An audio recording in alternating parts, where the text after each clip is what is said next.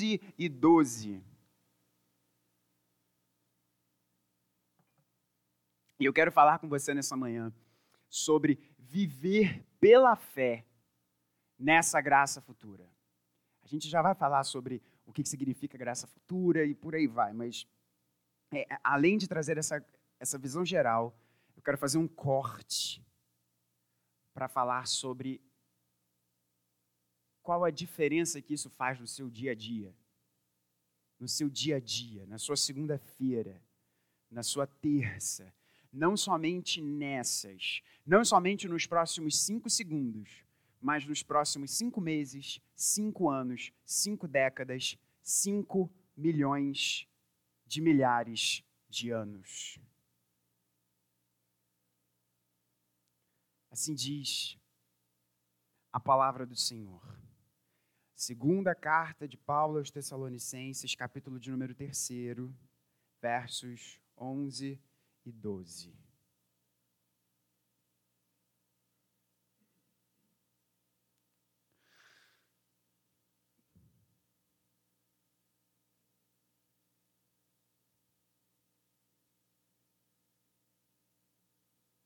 Eu falei a referência errada, irmãos, é capítulo 1.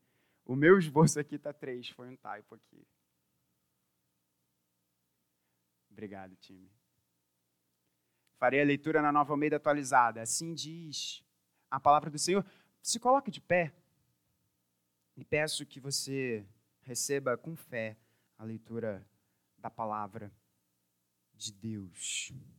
Por isso, também não cessamos de orar por vocês pedindo que o nosso Deus os torne dignos da sua vocação e cumpra com poder todo o propósito de bondade e obra de fé, a fim de que o nome de nosso Senhor Jesus seja glorificado em vocês e vocês sejam glorificados nele, segundo a graça do nosso Deus e do Senhor Jesus Cristo. Essa é a palavra de Deus, você pode se assentar. Que as palavras dos meus lábios e o meditar do nosso coração, irmãos e amigos, sejam agradáveis na presença do nosso Deus. Qual é o nosso plano de voo aqui nessa manhã? Nós vamos estabelecer um panorama da vida cristã por meio de oito pontos cruciais. Não fique assustado com o número oito. E o meu pastor efetivo, que sempre será o meu tutor, sempre será o meu tutor. Já havia dito para mim, filho, nem sempre é bom você anunciar um número assim muito grande de pontos, porque as pessoas vão ficar contando e se você se empolgar, vai demorar e aí o pessoal vai ficar nervoso, mas eu fui desobediente agora. Um panorama da vida cristã por meio dos oito pontos cruciais, e será breve, nesses textos, nesses dois versículos. E depois nós falaremos sobre qual a diferença que isso faz na sua vida diária e quais as respostas apropriadas que você deve dar diante do que a Bíblia, do, diante do que o Espírito tem para dizer para você nessa manhã. Então, um panorama da vida cristã. Qual a diferença que isso faz no seu dia a dia e quais são as respostas apropriadas? Vamos então ver um panorama da vida cristã que Paulo tece nesses dois versos aqui, por meio de oito pontos cruciais. E eu, e, e eu peço que você acompanhe comigo com a sua Bíblia aberta. Nós vamos dissecar esses dois versos agora.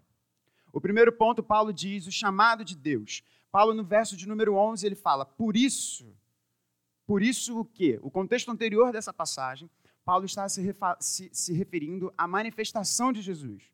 Aquele dia do Senhor que virá e será um dia de terror para alguns, e um dia de grande maravilhamento para aqueles que estão em Cristo Jesus. Pela fé, nós somos esses.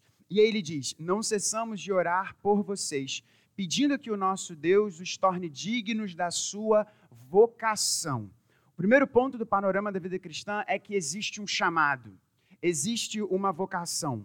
O chamado é o destino glorioso de estar e partilhar das glórias do reino de Deus.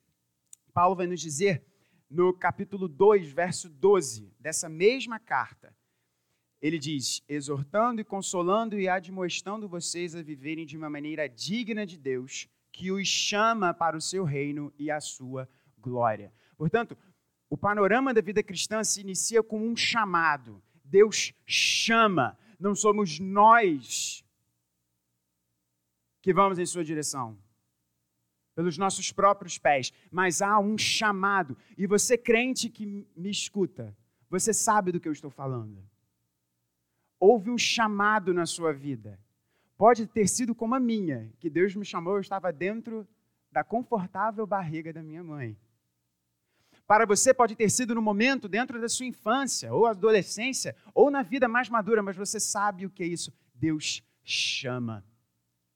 E aquilo que talvez pudesse parecer como loucura, agora é, é a doce voz do bom pastor chamando você. Esse chamado é para participar do reino. Dois, os torne dignos. Há um tornar dignos. E preste atenção nisso daqui que eu preciso te falar ser tornado digno não é a mesma coisa do que ser tornado merecedor. Esse é um ponto fundamental para a nossa exegese do que Paulo nos diz. Digno não é igual a merecedor. O panorama da vida cristã se inicia com um chamado. Verso de número 11. E o que, que Paulo pede? Que Deus os torne dignos desse chamado. Há um chamado e há uma ação para que nós nos tornemos dignos desse chamado. Ser digno não é igual a ser merecedor. Como é que a gente entende esse negócio aqui? Pensa na rainha da Inglaterra. Aquela velhinha simpática que saiu da arca junto com Noé. Se ela, se você recebe uma ligação da sua casa dizendo: "Ione, a rainha Elizabeth vai à sua casa. Se nós fôssemos a Ione, né, certamente já estaria tudo ok porque é a Ione. A gente iria querer o quê? Arrumar a casa, botar uma flor, né, Vaninha? Fazer um café. Afinal de contas, é a rainha da Inglaterra. Perceba, ela não ligou para dizer: manda uma foto da sua casa para eu ver como é que ela está. E aí eu decido se eu vou ou não. Não, a ligação é: eu vou. Essa é a diferença de se tornar digno e merecedor. O que Deus nos diz aqui é: você é chamado ao meu reino, e eu vou te tornar apropriado para viver nesse reino. Eu não vou tornar você merecedor, porque isso nós jamais poderíamos ser. Eu vou tornar você apropriado. Seria mais ou menos a mesma coisa nesse exemplo aqui da rainha Elizabeth. E eu sou grato à minha esposa, porque essa, essa, essa sacada dela foi muito boa. Nós vamos arrumar, nós vamos perfumar, nós vamos preparar o ambiente, não para merecer a vinda da rainha, ou nesse caso, do verdadeiro rei, Cristo Jesus, mas porque ele decidiu vir. E é assim na nossa vida. Deus nos torna dignos desse chamado. Três, há um chamado, há um tornar digno desse chamado. Três, este chamado é para o cumprimento de propósitos. Verso de número 11. Dignos da sua vocação e cumpra com poder todo o propósito de bondade e obra de fé. O que, que Paulo está querendo dizer aqui? Foi traduzido como propósito. Você, meu irmão, minha irmã, você pensa Deus nos criou à sua imagem como seres pensantes, que fazem planos, traçam metas, têm intenções. E é isso que Paulo está dizendo aqui. Paulo está dizendo de propósitos, de cumprimento de propósitos. A vida cristã ela é uma vida, portanto, intencional. Há uma intenção, há uma vontade de fazer. E Deus nos chama e nos torna dignos deste chamado para o cumprimento de intenções, de propósitos. E a diferença da vida cristã é que quando nós estamos em Cristo e unidos ao nosso cabeça Cristo Jesus, as nossas intenções e propósitos passam a ser, ou deveriam ser, os dele. Por isso que a gente diz, não a nossa agenda, mas a agenda de Jesus. Cinco, como estes propósitos são cumpridos? Estes propósitos são cumpridos com o poder dele. Vamos ver. Pedindo que o nosso Deus os torne dignos da sua vocação e cumpra com poder todo propósito de bondade. Então, estes propósitos, há um chamado, nos torna dignos, portanto, apropriados para este chamado, e este chamado, este tornar digno, Deus cumpre os propósitos que nós temos. E estes propósitos são cumpridos por meio do poder dele. Se nossos propósitos fossem cumpridos com o nosso poder, a glória seria nossa.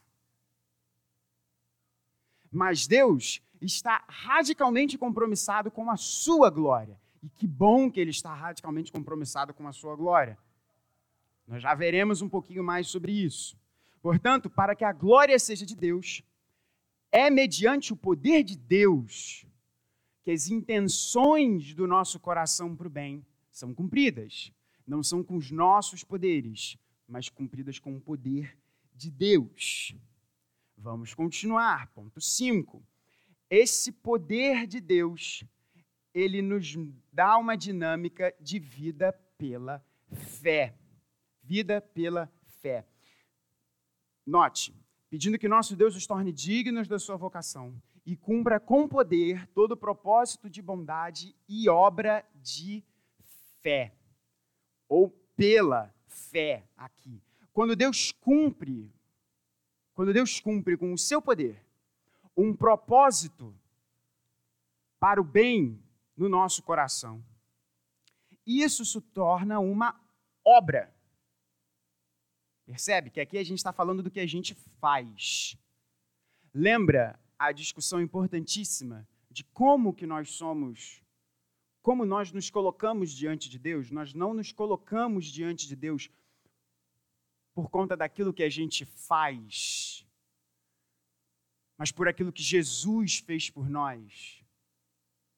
Mas à medida que nós nos colocamos diante de Deus com base naquilo que Jesus fez por nós, o nosso coração passa a irradiar atos bons. Como os puritanos muito bem ensinaram, não são as obras, não é aquilo, não é a sua performance que te leva para o céu, mas as nossas boas obras são os rastros de luz que deixamos à medida que nos direcionamos ao céu. É linda essa expressão dos puritanos. E o ato de bondade, quando ele é cumprido, quando ele passa a existir, na realidade, ele é uma obra de fé. Pela perspectiva de Deus, o, o propósito, perdão, se torna um ato pelo seu poder. E pela nossa perspectiva, o propósito do nosso coração se torna uma ação através da fé. A fé que nós temos em Deus, Deus transforma as nossas os no, no, as nossas intenções, o nosso propósito em ações concretas. E é lindo, irmãos, isso, porque quando a gente vê que é o poder de Deus que faz isso, Paulo está querendo nos chamar a atenção para que este poder não está contra nós, mas está em nosso favor. Romanos 5, justificados, pois, mediante a fé, temos paz com Deus. O poder de Deus não se encontra mais em nossa oposição, mas o poder de Deus se encontra em nosso favor para transformar em realidade os propósitos de bondade no nosso coração, daqueles que são dele. Porque é pela fé que nós cremos que esse poder vem a nós. Seis, Jesus é glorificado. E aí vamos para o verso de número 12. A fim de que o nome de nosso Senhor Jesus seja glorificado em vocês. O panorama da vida cristã se inicia com um chamado. Esse chamado vem e Deus nos torna dignos. Perceba, Deus nos torna dignos, apropriados de vivermos, para vivermos no seu reino. E esse processo de ser tornado apropriado, ele se revela mediante o que fazemos. Mas o ponto de Paulo é que o que fazemos, isso só é realizado por meio do poder de Deus. E esse poder de Deus nos é apropriado através da fé. E o alvo desse realizar é a glória de Jesus. Chamado, tornar digno mediante o que fazemos. O que fazemos não é nosso, é poder de Deus. E o alvo desse fazer nosso é a glória de Jesus. Por isso que o poder é dele. Por isso que o poder é dele. E há uma coisa incrível aqui. Que bom que nós podemos crer nisso. Não apenas, e esse é o ponto 7 aqui desse panorama, não apenas Jesus é glorificado, mas nós somos glorificados nele. Deixa eu fazer uma explicação muito rápida da palavra glória aqui. Vocês, minhas ovelhas, vocês já me ouviram várias vezes falando sobre isso, porque eu amo falar sobre isso. E eu vou pregar hoje à noite é, numa outra igreja, e o texto que me, da, que me deram é um texto que fala sobre a glória de Deus. E eu falei assim, rapaz, vocês já me conhecem, porque vocês me ouviram já pregar, eu já preguei outra vez, e vocês estão me dando um texto sobre o assunto que eu mais gosto de falar. Numa forma muito resumida, essa explicação não é minha, é de um dos meus heróis, é do John Piper. A glória de Deus é a sua santidade revelada. E o que é a santidade de Deus? A santidade de Deus é a sua pureza, o seu caráter, a sua beleza, o seu valor. Isso é a santidade de Deus. Nós temos um probleminha que a gente enxerga a santidade apenas numa questão de ética. Isso faz parte. Mas santidade é algo muito além. Muito além. E a santidade de Deus, portanto, é o seu valor, a sua beleza, a sua justiça. E o que Paulo está nos dizendo é que aquilo que a gente faz é para revelar a santidade de Deus. Mas não apenas isso.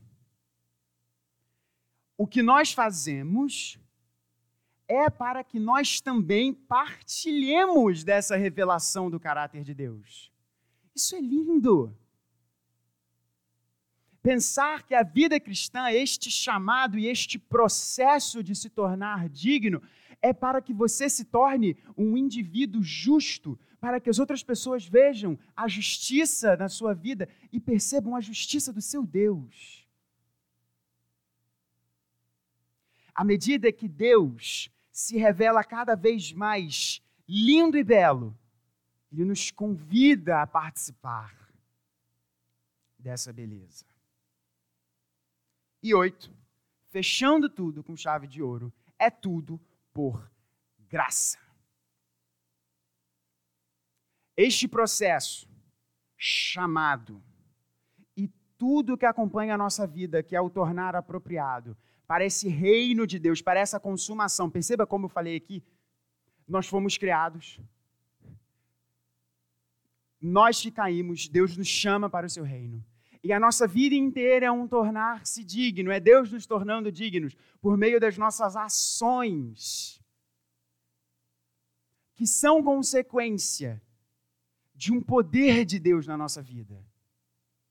Para que o destino dessa vida seja a glória de Jesus e nós partilharmos dessa glória. E o que é que une tudo isso? O que é que une o chamado à consumação? a graça de Deus. Verso de número 12. Depois de falar isso tudo, Paulo diz: segundo a graça do nosso Deus e do nosso Senhor Jesus Cristo. A graça dele é a cola que une. Preste atenção nisso. A graça de Deus é a cola que une a criação até a consumação.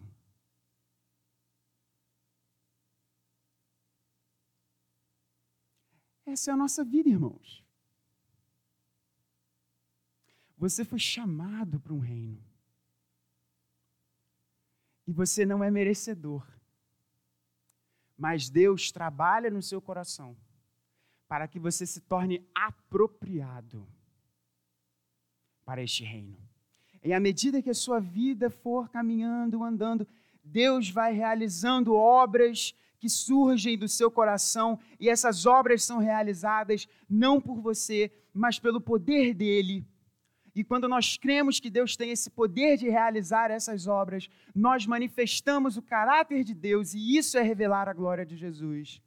E ele também nos chama a participar dessa manifestação da glória do seu Filho. E tudo isso é tão somente pela graça dele. Essa é a vida cristã.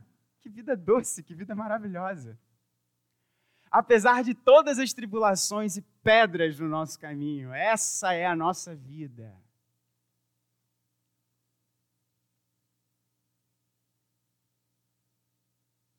Vamos sumarizar aqui esses pontos? E aí a gente passa para os dois pontos finais dessa mensagem. É interessante, dentro desse panorama da vida cristã, que Paulo começa pelo fundamento de tudo. Qual é o fundamento de tudo, gente? Que eu acabei de dizer. Qual é a cola que une a criação à consumação? A graça. No fundamento da vida cristã está a graça. A graça. Tudo vem daí.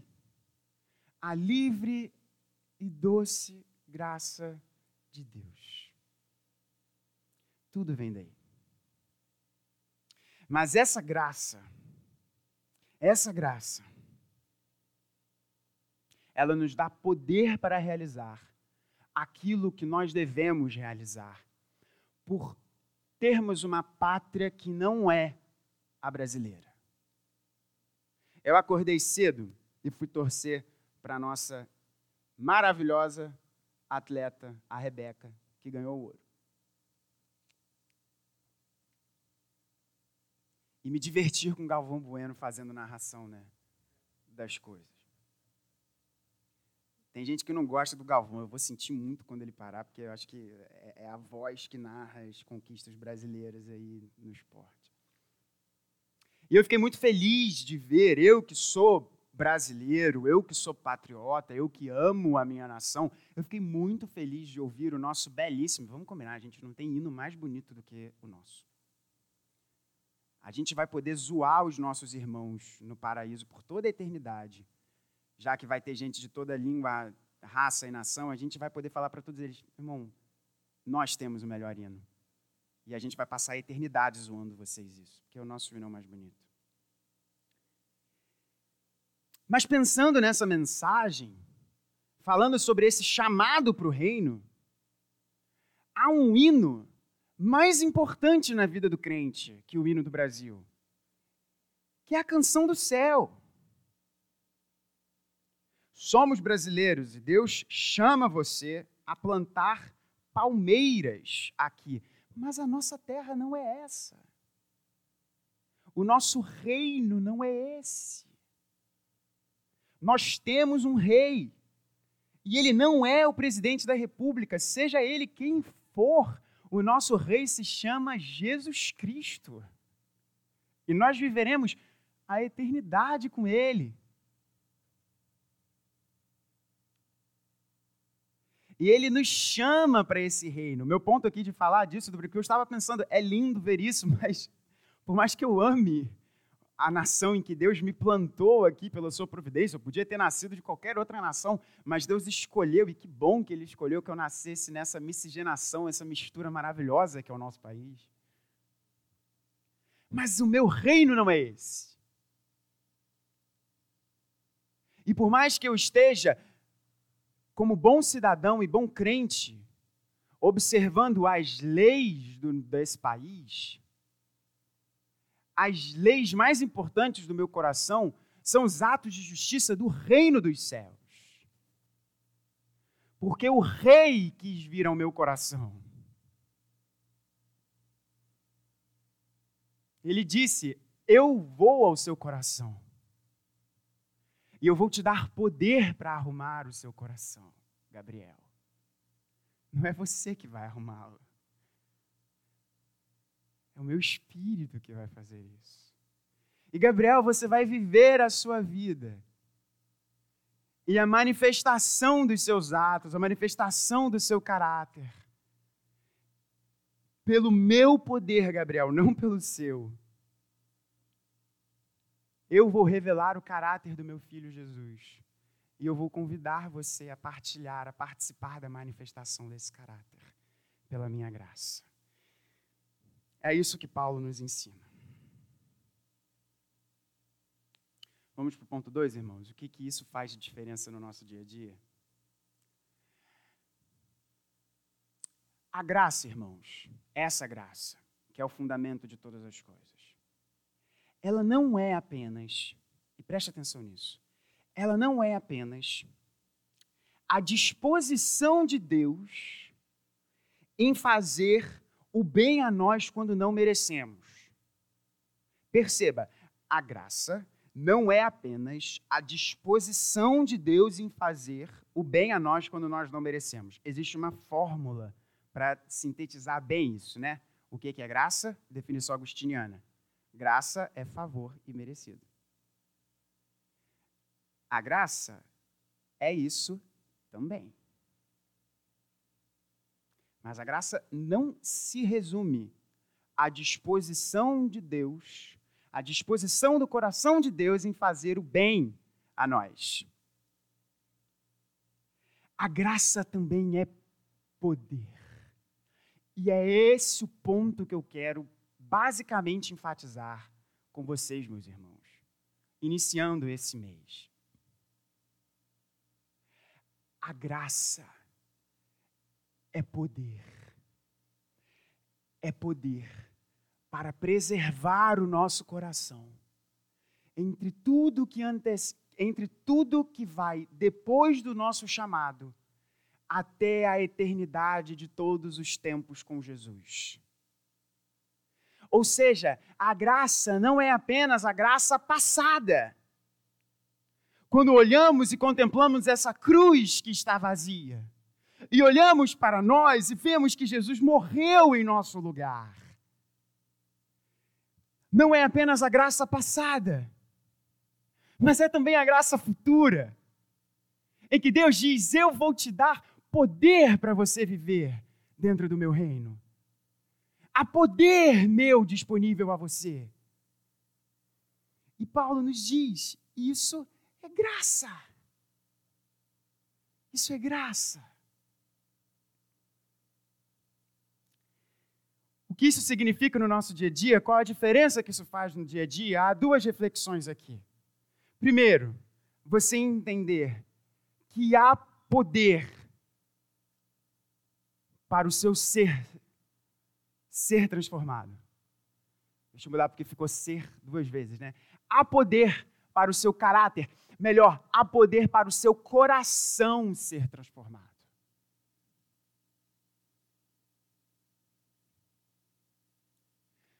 Você é de Deus antes de você ser. Deus te achou antes de você se perder.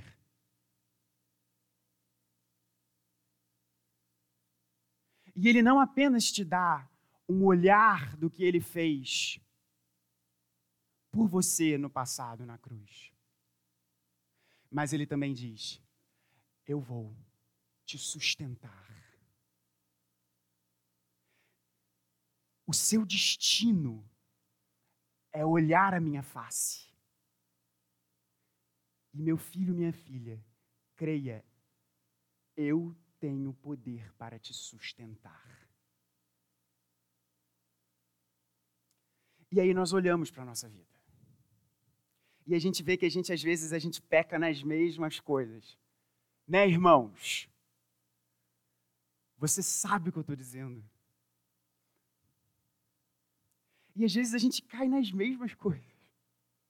Eu já fiz umas orações, irmãos. Eu, é, é, eu cresci nessa igreja, então eu me sinto totalmente à vontade para dizer essas coisas. Eu já fiz algumas orações em que no momento do quarto secreto eu falei: Senhor, eu já vim tantas vezes te falar sobre isso. E eu estou aqui mais uma vez. Mas a beleza, irmãos, é que as portas estão sempre abertas. A beleza, irmãos, é que o Pai sai do portão e corre em nossa direção para o abraço. Antes mesmo de nós completarmos a frase. Não foi isso que nós ouvimos de uma forma tão doce no domingo passado e por isso que nós começamos a nossa liturgia, né? Na verdade, depois do prelúdio, né, com essa canção há poder. Por isso, creia, meu irmão. Creia, minha irmã. Há poder. Há poder para você ser um bom marido. Há poder para você ser uma boa esposa. Há poder para você ser alguém que perdoa. Há poder para você ser alguém que pede perdão. Há poder para você ser um homem e uma mulher de Deus que refletem o caráter do nosso irmão mais velho e Salvador, Cristo Jesus. Há poder de Deus disponível a você. Não existe pecado seu pelo qual Jesus não tenha cravado na sua própria carne. Por isso há poder. Em outras palavras, o mesmo poder que nos justifica é o mesmo poder que nos dá o combustível do qual necessitamos para a nossa santificação. Há poder para você ser santo. Creia nisso. Creia nisso. Se há poder disponível, peça por ele. Peça por ele. Dois. Entender que há uma graça passada e uma graça futura. Perceba, o chamado que tem como alvo a glorificação de Jesus e nós partilharmos dessa glorificação. E até lá nós somos tornados dignos por Deus, apropriados. Se isso é verdade, como de fato é, isso deveria mudar a forma que nós enxergamos a nós mesmos. Quem escreveu isso é o mesmo que escreve a nós que muitas vezes o que ele queria realizar ele não fazia e o que ele não queria fazer ele fazia.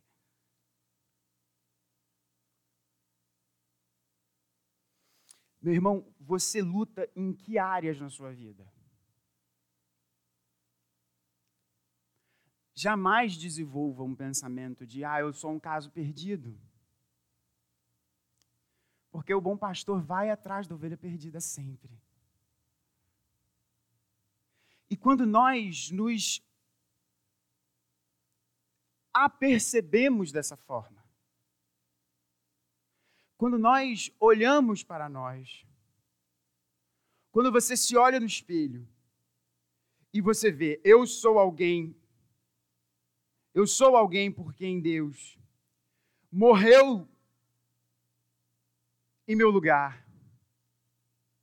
E eu sou alguém que Deus promete que irá ver a sua face.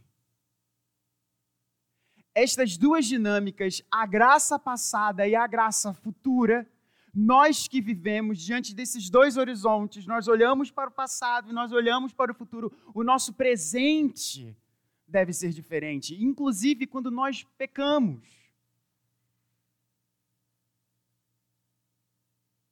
Inclusive quando nós pecamos. E assim entendermos que há poder de Deus para a transformação, para sermos dignos, ou melhor, apropriados, adequados para o reino do nosso Rei Jesus. Por fim, irmãos, Quais são as respostas apropriadas? a graça é a graça passada. Que olhamos para a morte e ressurreição de Cristo Jesus. E não apenas isso. Mas vamos pensar aqui, vamos ter uma discussão um pouquinho filosófica aqui. O que é futuro e o que é passado? E não vamos discutir Dark e outras séries que falam sobre tempo, né? A galera aí que já viu a série é muito boa, mas você. Na terceira temporada, então, você não entende nada. Vamos, vamos simplificar. Passado é aquilo que a gente já viveu. E futuro é aquilo que a gente ainda não viveu. Pode ser? Passado é o que nós já vivemos. Futuro é aquilo que nós ainda não vivemos daqui a 10 segundos, isso que eu estou falando agora já virou passado. Já virou passado.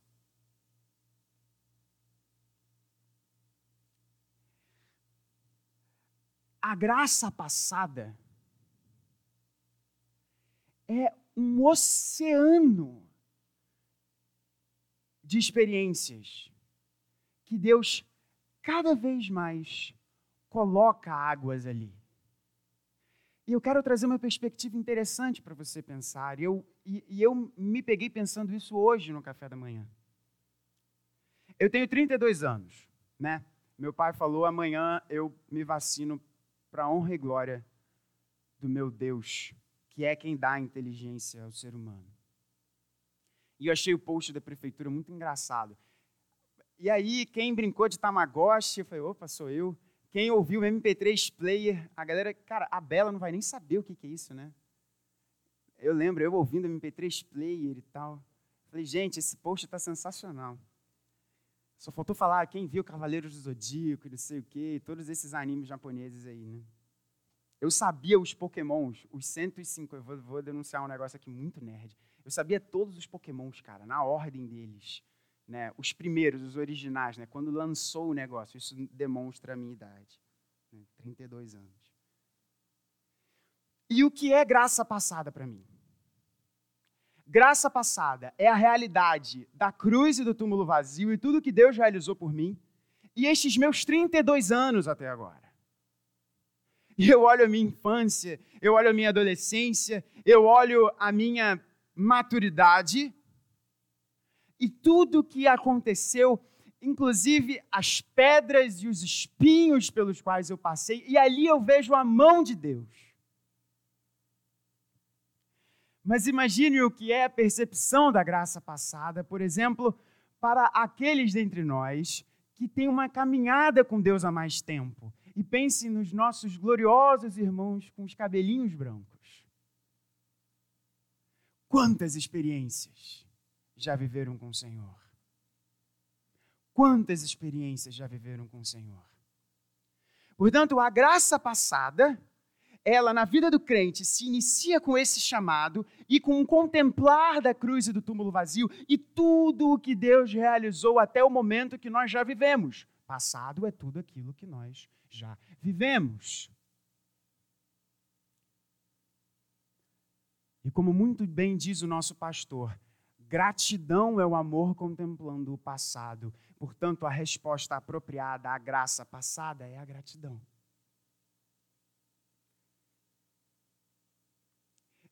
E agora imagina a eternidade,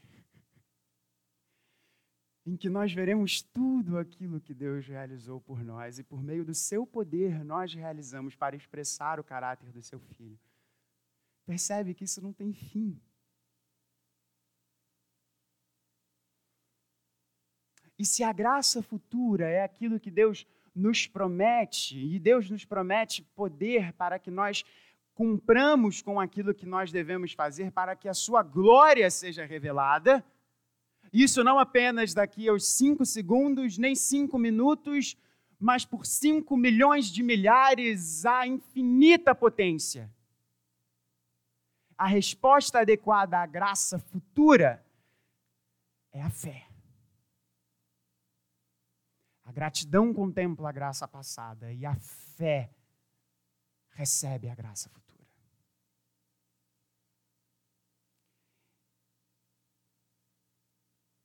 E esse é o horizonte do crente. Esse é o seu horizonte. Nós, no agora, nós olhamos para o passado e agradecemos, imaginamos o futuro em nosso coração e cremos. Essa é a sua realidade. Glória a Deus por isso. Esperança na graça futura. Deus prometeu. E o que ele prometeu, ele vai cumprir. Eu quero terminar essa mensagem fazendo um convite a você. O presente daqueles que não estão em Cristo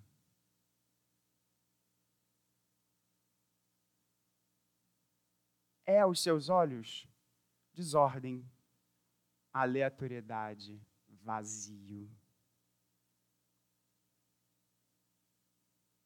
Qual é o presente? Em, melhor, em que presente você quer viver? Há um presente que olha para o passado e agradece. E olha para o futuro e crê. Que seja essa a sua escolha.